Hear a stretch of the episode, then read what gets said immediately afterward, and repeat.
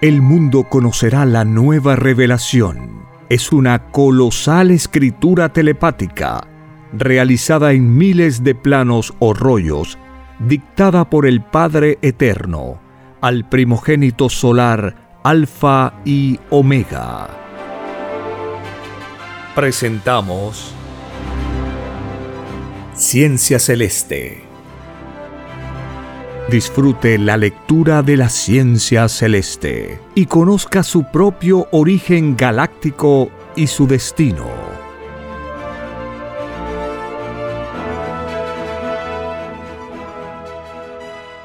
Por la gracia del Divino Padre Eterno. Compartimos la lectura de un divino rollo telepático. Titulado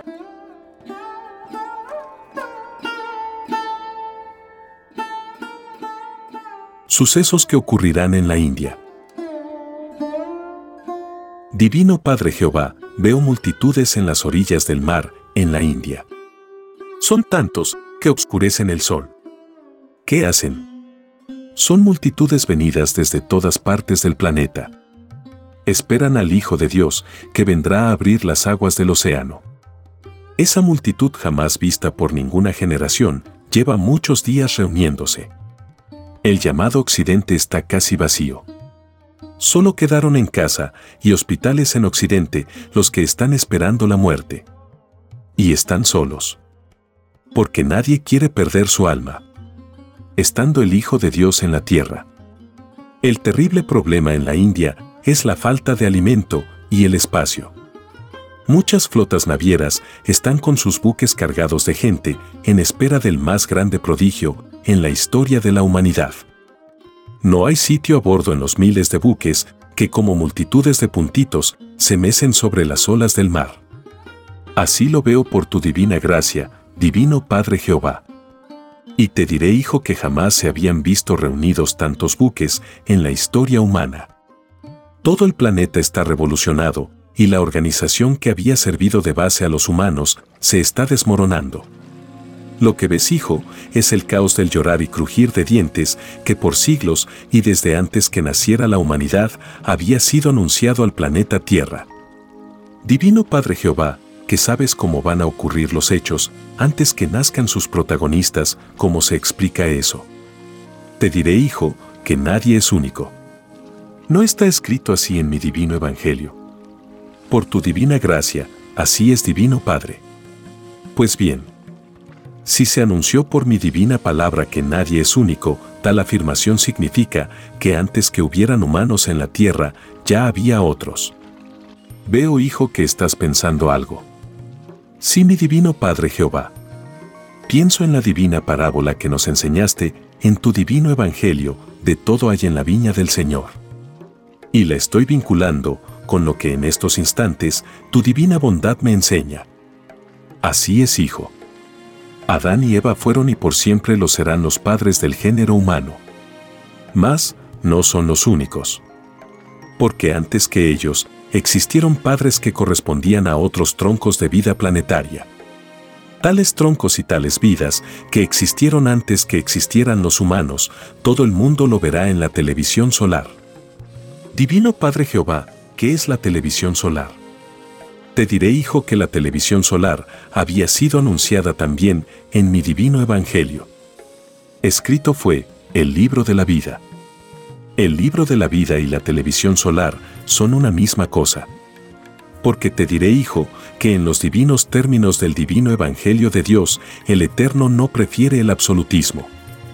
Es así que una cosa puede expresarse en muchas psicologías diferentes y siempre es la misma cosa.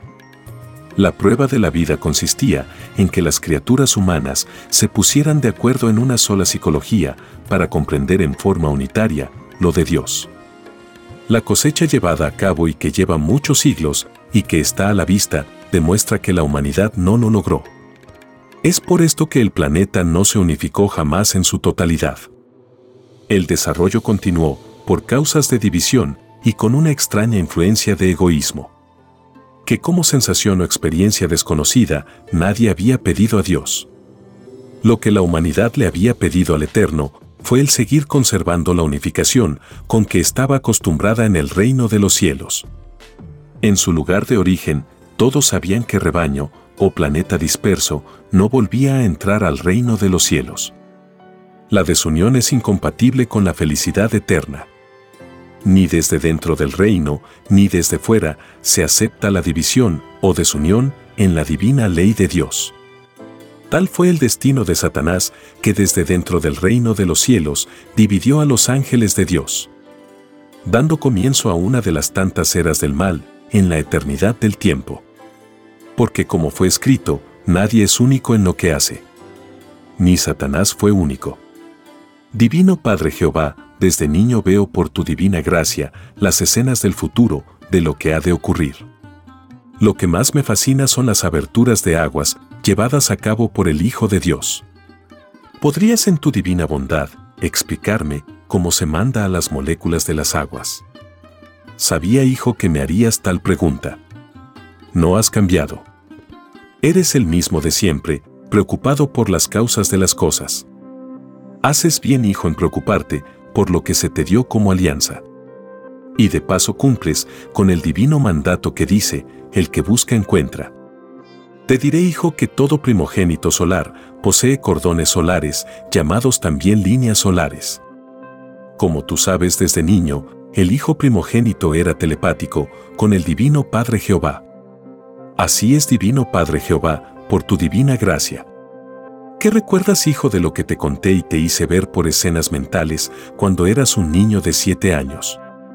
Recuerdo, divino Padre Jehová, que cuando Cristo decía, voy al Padre, pensaba en comunicación telepática. Pensaba en psicología hacia arriba. Y recuerdo que cuando expiraba en la cruz, y dijo, Padre, Padre, ¿por qué me has abandonado? Vi que en ese instante hubo corte telepático vi que trillones y trillones de líneas solares que salían de los poros de su cuerpo de carne y cuyos extremos estaban unidos a las moléculas de la naturaleza, se rompían o se desprendían con brusquedad inaudita de estas. Y vi que por esta causa invisible a los ojos humanos, la tierra tembló y el sol se obscureció. Y no solo eso. Vi que toda la galaxia temblaba. Sí, hijo, así es. Veo que tu prodigiosa memoria te hace recordar escenas de pasadas reencarnaciones. Y te diré, hijo, que estos mismos cordones solares son los que actúan en las moléculas de las aguas. Veo, hijo, que algo te preocupa. Así es Divino Padre Jehová. Pensaba Divino Padre en el otro cordón solar. En el cordón que todos poseemos en el cerebro y cuyo extremo está conectado con el lugar de origen cósmico que para nosotros los humanos, ese lugar de origen son los soles alfa y omega del macrocosmos llamado reino de los cielos. Así es, hijo. El mismo hijo primogénito lo dijo, soy el alfa y omega. Quiso decirle al mundo de la prueba que él venía del lugar de origen de la humanidad. A esto se le llama principio. Y a la omega se le llama fin. Y como la omega es un círculo cerrado, la omega significa juicio total para el mundo.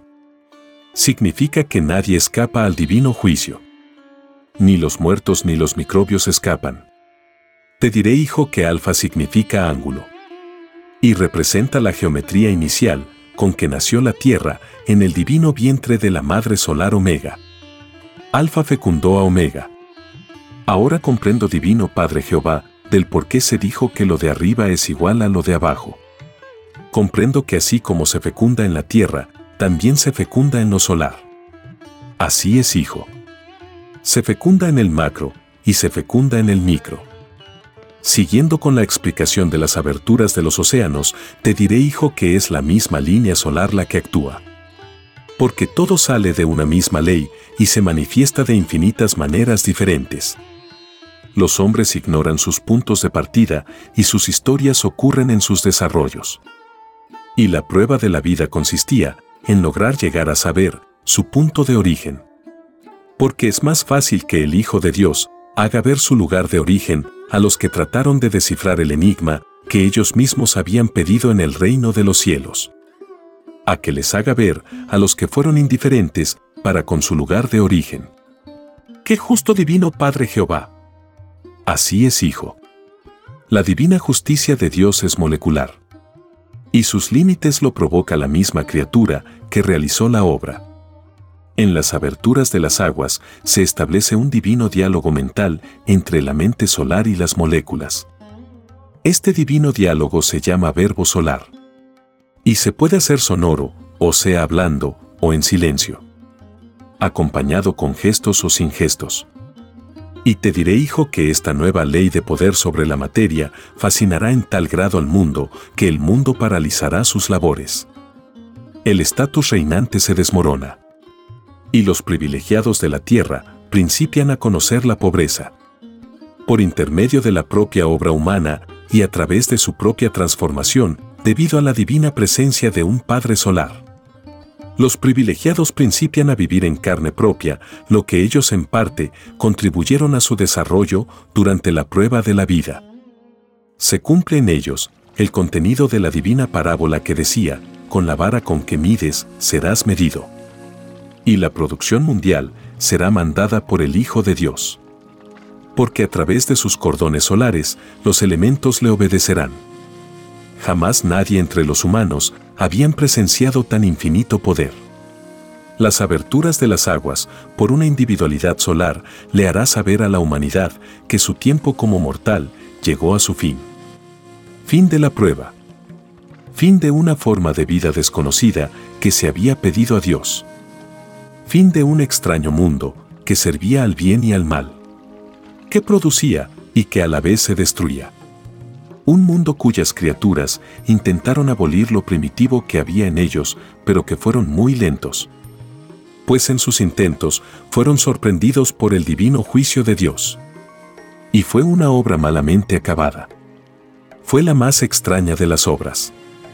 Y sus criaturas volverán a pensar en un nuevo intento por sacarse lo primitivo y lo imperfecto en algún otro planeta de pruebas. Los intentos se venían sucediendo desde cuando el humano era microbio. Y es el microbio el que le juzga.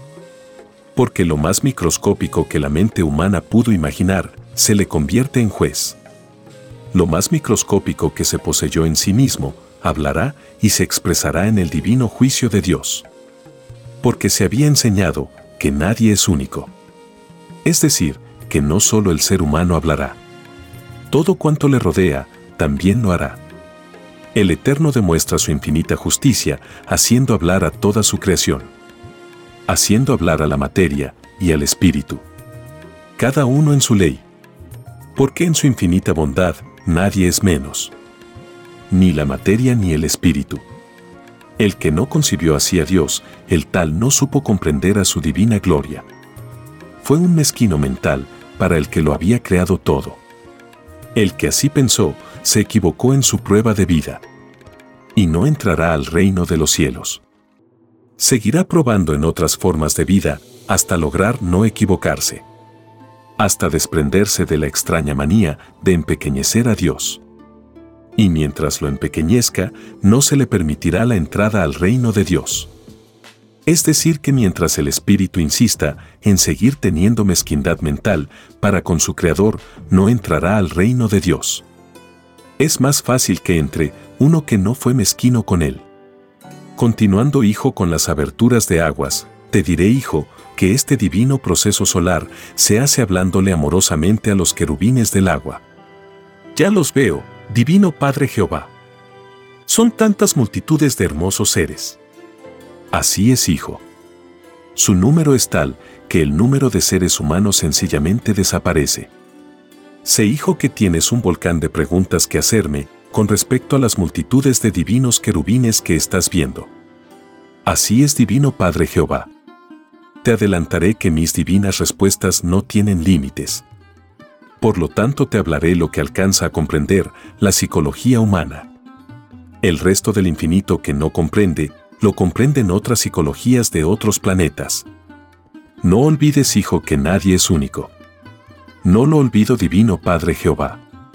Los querubines de las aguas y todos los demás de que está compuesta la materia que pidió conocer el hombre poseen libre albedrío de querubín. Tal como la criatura posee libre albedrío de humano. Las sensaciones de un querubín las siente y las vive dentro de dimensiones invisibles al ojo humano. Ellos poseen sus propios presentes de desarrollo, tal como el hombre posee el suyo. Entonces, rodean al hombre infinitos presentes en que viven otras criaturas. Desde que existe el mundo, siempre ha sido así. Y una de las más nombradas dimensiones es la de los espíritus. Esta dimensión invisible es más mencionada en la humanidad porque está en relación directa con la misma criatura humana. Divino Padre Jehová, los espíritus ven a los querubines y viceversa. Sí. Y no es la divina respuesta. Te lo explicaré, hijo, todo depende de la expansión de la dimensión. Porque lo microscópico también posee espacio. Más aún. Además de espacio, posee tiempo y filosofía. Entonces los espíritus ven a los querubines según su frecuencia de sentir. Con los divinos querubines ocurre igual. Te hablaré sobre esto, hijo, con mayor profundidad cuando te dicte el origen de la materia. Será un trabajo de 3.000 rollos telepáticos. Obro con límites, porque la criatura humana en su evolución actual posee límites. La novedad es que dentro de sus límites conoce leyes y cosas nuevas. Divino Padre Jehová, ¿el límite posee expansión? Interesante pregunta, hijo. El límite posee expansión de su mismo signo. Quiero decirte que mientras un espíritu no desea avanzar en conocimiento, el límite se expande en ignorancia. Y el desequilibrio entre el tiempo pedido como prueba de vida y el atraso es mayor. La expansión del límite posee cualidad y calidad. La cualidad y la calidad correspondiente a la luz la proporciona la ilustración en todas las cosas. La caída en la expansión del límite la proporciona la tiniebla. En la televisión solar, el mundo verá el color de los magnetismos del bien y el mal. Porque escrito fue de que todo ojo verá. Verá la forma física que tenían sus sensaciones. Verá lo íntimo hecho materia verá la eternidad microscópica que había dentro de su cuerpo de carne. En la ley de las aberturas de los océanos, el magnetismo solar conversa con los querubines de las aguas. Esta conversación la verá también el mundo. Y al ver la multitud de criaturas que contenían los océanos, el mundo comprenderá del por qué se había advertido de que nadie es único. Y una vergüenza jamás vista en la tierra se apoderará de toda criatura humana. Esta vergüenza hará crisis en los que en nada creían. Y el llamado materialismo batirá todos los récords de suicidios en toda la historia de la Tierra. Entonces recién el mundo se sacará el vendaje de una ceguera que había durado increíbles siglos. Allí, en ese instante de revelaciones divinas, comprenderá que los que mandaban en el mundo tenían una débil moral. Todos eran miedosos y acomplejados. Todos eran nulidades vivientes. Todos habían hecho daño al no estudiarse a sí mismos, al no conocer sus propias individualidades. El daño de los acomplejados al oro había sido advertido por Dios en su divino evangelio. Porque escrito fue, conócete a ti mismo. Lo que quería decir, sácate de tu interior toda sensación de la cual surja un daño que a otros hará daño. Es así, hijo, que en la propia India, sus criaturas al no sacarse de sus individualidades el extraño complejo de venerar imágenes, estatuas, templos, ellos mismos contribuyeron a que sus semejantes no entren al reino de Dios. Porque si millones lo hicieron, millones también los imitaron. La criatura pensante tiene siempre la tendencia a imitar lo de sus mayores. Y si sus mayores no habían perfeccionado las cualidades y las calidades de sus ilustraciones en sus búsquedas de Dios, ellos mismos transmitieron la tragedia a los demás. Porque es más fácil que entren al reino de Dios los que a otros transmitieron herencias que conducían al reino de Dios. A que puedan entrar los que a otros condenaron. La extraña moral humana no se basó en la moral de Dios. Al no hacerlo, las propias criaturas humanas empequeñecieron su fruto. Solo lo de Dios es infinito. La extraña moral del mundo, que se incluía con el derecho de adorar imágenes, se adoraba a sí mismo. No quiso reconocer al Dios único. Y al Dios único solo se le comprende por la ilustración y el trabajo. Y mientras las criaturas insistan en sus libres albedríos en adorar o venerar lo microscópico, tales criaturas no verán a Dios. La renuncia a adorar imágenes debe salir de sí mismo. Si no ocurre en determinada existencia, ocurre en otra. En el caso de la roca humana, el adorar imágenes viene ocurriendo desde miles de existencias atrás. Y en el presente volvió a ocurrir. Por lo tanto, no vuelven a entrar al reino de los cielos. Los habitantes de la India seguirán con sus extrañas costumbres en otras existencias, en otros mundos. Divino Padre Jehová, que todo lo sabes, ¿qué efecto causará en ellos la divina presencia del Hijo de Dios? El efecto entre ellos será el acontecimiento más grande de sus vidas. Porque del Hijo de Dios dependerá la existencia misma de la India y la del planeta mismo. La más grande revolución surgirá cuando millones de seres vean por sus propios ojos a un hombre cuyo rostro brilla como un sol. En ese supremo instante caerán todos los llamados gobiernos de la tierra. Nadie obedecerá a las leyes de hombres. Todos querrán ser gobernados por el que nunca muere. Por el primero y el último. Será el fin de la obra de los seres mortales. Será la caída de la gran bestia. La caída de uno de los más extraños mundos. Tan extraño era este mundo que hasta había olvidado la venida del divino juez solar, habiéndolo pedido el mundo mismo. Divino Padre Jehová, ¿qué significa la bestia? La bestia, hijo, representa el egoísmo humano, que hizo sufrir por siglos al mismo género humano. Lo más representativo de la bestia lo constituyeron los seres mayormente influenciados por el oro. La bestia era fría, astuta y calculadora. La bestia creía comprender a todos y no comprendía a nadie. Porque la bestia no tenía filosofía planetaria. El yugo de la bestia era su propia ignorancia con respecto a la unificación del planeta. El sueño demoníaco de la bestia fue la de considerar a la división del mundo como la cosa más normal y natural. Tal fue la tragedia de la bestia. Y la bestia no despertó sino hasta el día del juicio mismo. La bestia encabezó la prueba de la vida, ilusionando a generaciones enteras, las que se quedaron sin entrada al reino de los cielos. La ilusión de la bestia contenía una demoníaca psicología para olvidarse de Dios los ilusionados caían en olvido o desvirtuamiento hacia Dios. La bestia los hizo olvidarse de la eternidad. Y todos los segundos de la vida fueron dedicados a lo efímero. Y lo efímero no es del reino de los cielos. El pensar humano cayó en un extraño sueño que le hizo olvidarse de sus propios derechos. El conformismo desvirtuado. Fue la psicología normal del espíritu se vivía más por las sensaciones cómodas que por las sensaciones que podrían conducir al perfeccionamiento. Nadie se puso de acuerdo con respecto al Dios único.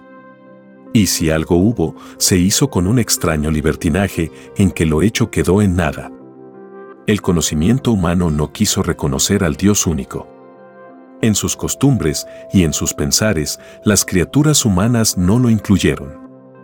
Así todos son sorprendidos en multitudes de creencias. La ansiada unificación planetaria. No se logró nunca. La demoníaca lentitud triunfó sobre lo que podría haber sido la felicidad. La bestia no logró entrar al reino de Dios, ni dejó que otros entraran. El complejo de la bestia se repetirá en otros incontables planetas. Otros futuros dramas creará la bestia porque la bestia volverá a nacer de nuevo. La bestia volverá a pedir oportunidades a Dios. La bestia volverá a probar con otras formas de vida, tal como venía haciéndolo desde cuando era microbio.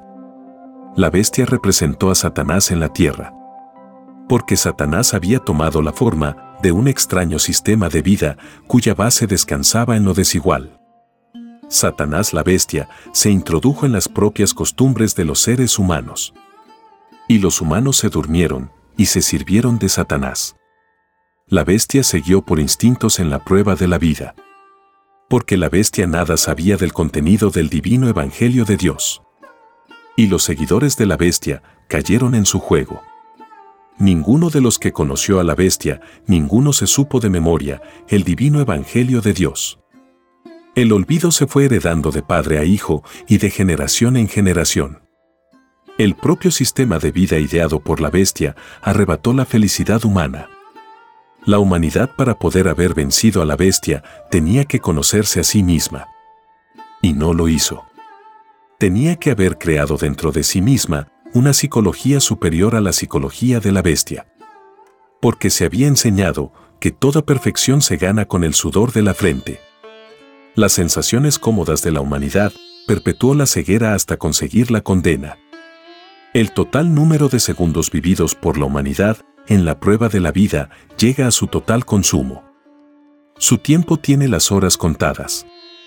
Se acerca el fin de los mortales y se da principio a los inmortales en la tierra la bestia hasta el final, nada sabrá. Porque solo los sismos provocados por el Hijo de Dios podrán sacar de su extraña frialdad a la bestia. Y cuando la bestia despierte, será el fin de ella.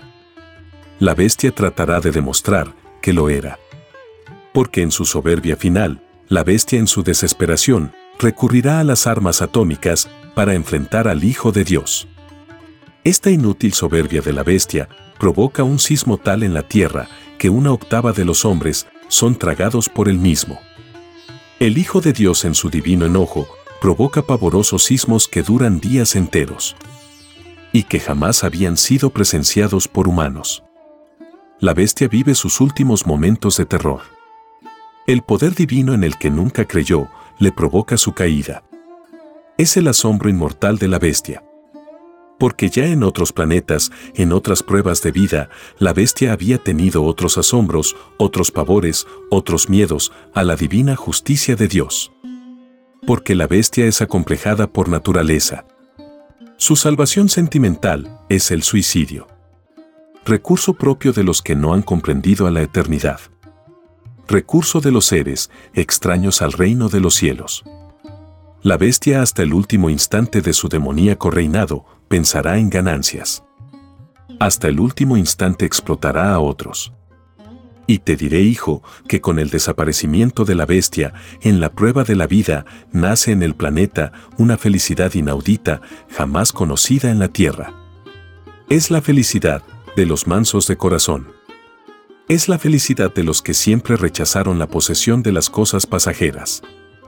Es la felicidad de los que no se ilusionaron con lo efímero. Es la felicidad de los que jamás ocultaron algo. Ni sus imperfecciones las ocultaron. Es la felicidad de los que todo lo hablaban. Es la felicidad de los que habían cumplido con el divino mandato que decía, el que tenga boca que hable. Es la felicidad de los que supieron vivir con la psicología con que vive un niño. Es la felicidad de los que siempre la esperaron y que no desmayaron porque ellos cumplieron con la divina parábola que decía, el que busca encuentra. Ellos con paciencia de niños, buscaron, esperaron y encontraron. Esta felicidad será llamada la felicidad del nuevo reino. De ella no participarán los llamados adultos de la prueba de la vida. Porque para poder participar de este nuevo reino hay que tener la inocencia de un niño. Los llamados adultos, los mortales de la prueba de la vida, habían tenido una sublime oportunidad de participar de este nuevo reino. Siempre que en sus pruebas de vida hubiesen sabido conservar durante todo su desarrollo como criatura la inocencia de un niño. Tal era la meta suprema de la vida. Con la bestia jamás se logró el conservar la inocencia de un niño. Porque la bestia con su psicología propia de comerciantes todo lo enodó. La bestia erró el camino que conducía a la luz porque a la bestia le faltó interés espiritual por lo que acontecía en el cosmos. La propia bestia se cortó del infinito. La bestia se aisló de la eternidad por voluntad propia. Nadie había obligado a la bestia a ser bestia. Fue el extraño complejo de la posesión lo que hizo de la bestia una bestia. La bestia se complació en dividir al planeta en naciones. Porque con tal forma de convivencia, la bestia explotaba. La unidad del planeta no le convenía a la bestia. porque el planeta unido representaba algo que intelectualmente no comprendía la bestia. Y su soberbia se intranquilizaba. Ciertamente que la perfección perseguida por la bestia era de lo más extraño. Su poder de bestia descansaba en el carácter y no en las leyes eternas del universo. La extraña bestia complejada al oro planeaba sin el divino concurso de Dios. La bestia se creía omnipotente. Ni remotamente pensaba que su extraño reinado podría ser interrumpido. Ni mucho menos que otro poder la anularía. La bestia en sus sueños de grandeza ignoró de dónde provenía. De su propia ignorancia de origen viene su caída. De lo que voluntariamente no quiso comprender, viene el que la hará desaparecer de la evolución humana. La bestia siempre permitió el libertinaje en la comprensión de Dios. Porque tal libertinaje le producía fabulosas ganancias a la bestia. Y como le producía ganancias a este extraño libertinaje de entender al Eterno, la bestia le llamaba libertad. Si no le hubiese producido ganancias a este extraño fenómeno, no le llamaría libertad porque a todo lo que le dejaba un saldo de ganancia era bueno para la bestia. Y a través de sus propias costumbres, las criaturas de la tierra sirvieron a la bestia. Y la bestia se sirvió de ellos hasta el final de los tiempos de pruebas. La bestia en estos instantes agoniza dentro de las leyes humanas. Porque la bestia se empobrece. Más, la bestia en su orgullo y soberbia que le son característicos, nada dice de su pobreza. Para explicarla al mundo, la bestia disfraza la explicación con términos técnicos de su economía avara, llegando al extremo de culpar a otros de sus desgracias.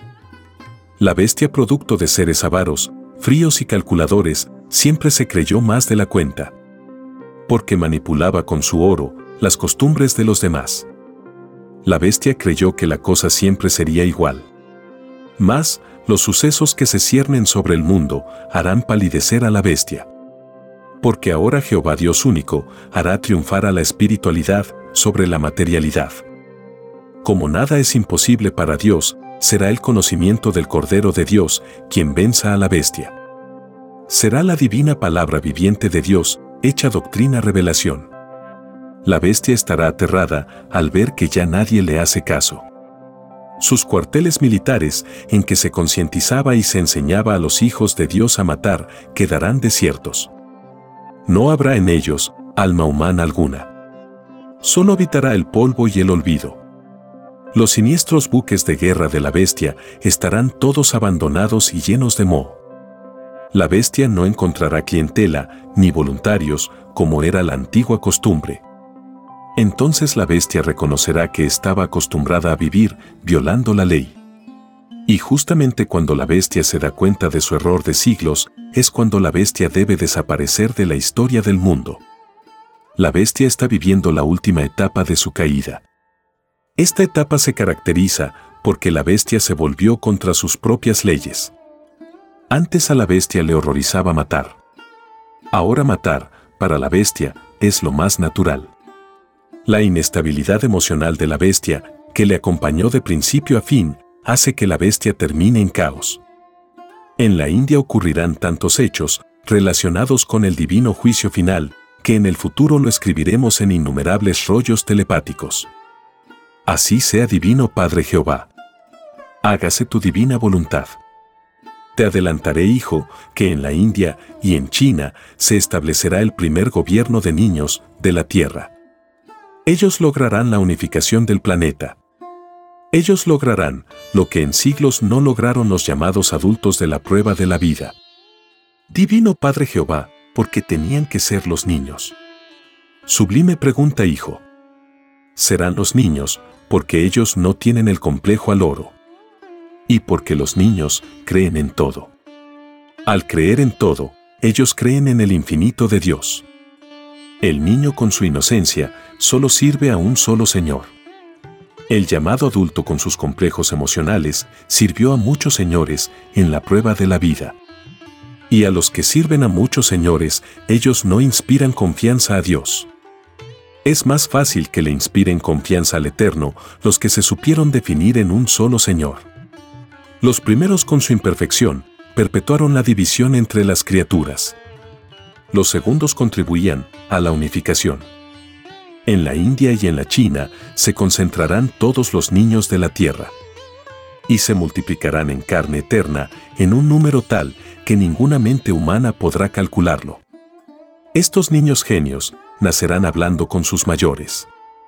Y traerán en sus conceptos infantiles la ciencia del reino de los cielos.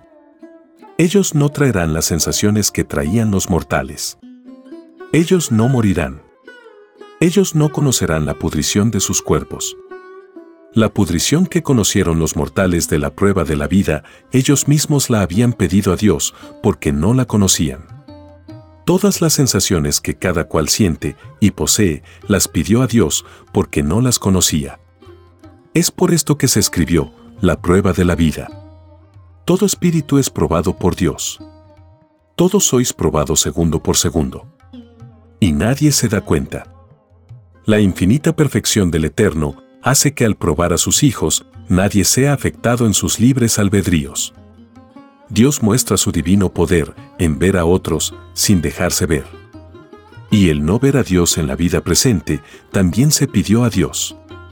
Los espíritus humanos desconocían la experiencia de no ver a Dios en el lejano planeta de pruebas Tierra. Y el no ver a Dios les fue concedido como una prueba. La vida de los siglos de la Tierra no son más que un instante o un suspiro para Dios.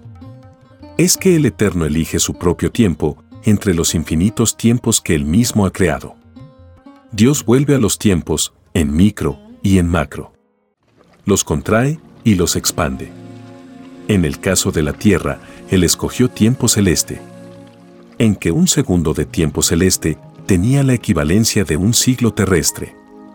En el lugar en donde está Dios, es el macrocosmos llamado también el reino de los cielos. Un lugar en donde todo lo imaginable existe. Un lugar en donde las cosas y los seres no tienen límites. Un lugar en donde la materia habla en telepatía universal un lugar de donde salió todo lo que existe. Lo que hubo, lo que hay y lo que habrá. Un lugar que se mostrará a todo ojo humano, porque todo humano pidió verlo en los acontecimientos del divino juicio final. Y el mundo de la prueba al ver a su lugar de origen estallará en llanto. Y de millones de llantos nacerá una nueva psicología que lo transformará todo. Los millones de llantos acusarán a los que vanamente intentaron por siglos transformarlos poco menos que en máquinas frías y calculadoras y de llevarlas por un extraño camino que no conducía al reino de Dios. Y los millones de llantos harán crisis cuando el Hijo de Dios les diga que para poder volver a entrar en lo que están viendo, tendrán que pasar un divino juicio en que no escapa ni una molécula, ni del espíritu, ni del cuerpo de carne que se poseyó en la prueba de la vida. Para poder entrar de nuevo al reino de Dios, no había que repetir la antiquísima imperfección de volver a adorar a Dios en imágenes o a través de criaturas que habían sido creadas por el Eterno mismo. Los divinos juicios de Dios son moleculares y su divina ley penetra en donde ninguna otra ciencia puede penetrar. Lo de Dios abarca hasta las sensaciones que todos sentían en la vida y que nadie pudo explicar abarca lo invisible que se vivió a través de las virtudes. Escrito por el primogénito solar, Alfa y Omega. Hemos completado la lectura de un divino rollo, dictado por escritura telepática, por el Divino Padre Jehová, desde el reino de los cielos y de cualquier punto del infinito universo expansivo pensante.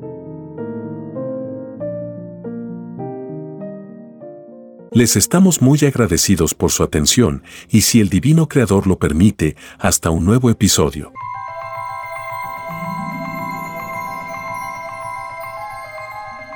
El juicio que se extenderá por el mundo es la doctrina del Cordero de Dios, que será llamada también la ciencia celeste, dictada por el Padre Eterno, al primogénito solar Alfa y Omega. hemos presentado Ciencia Celeste. Comparta gratuitamente todos los libros en formato PDF de la página web www.alfayomega.com.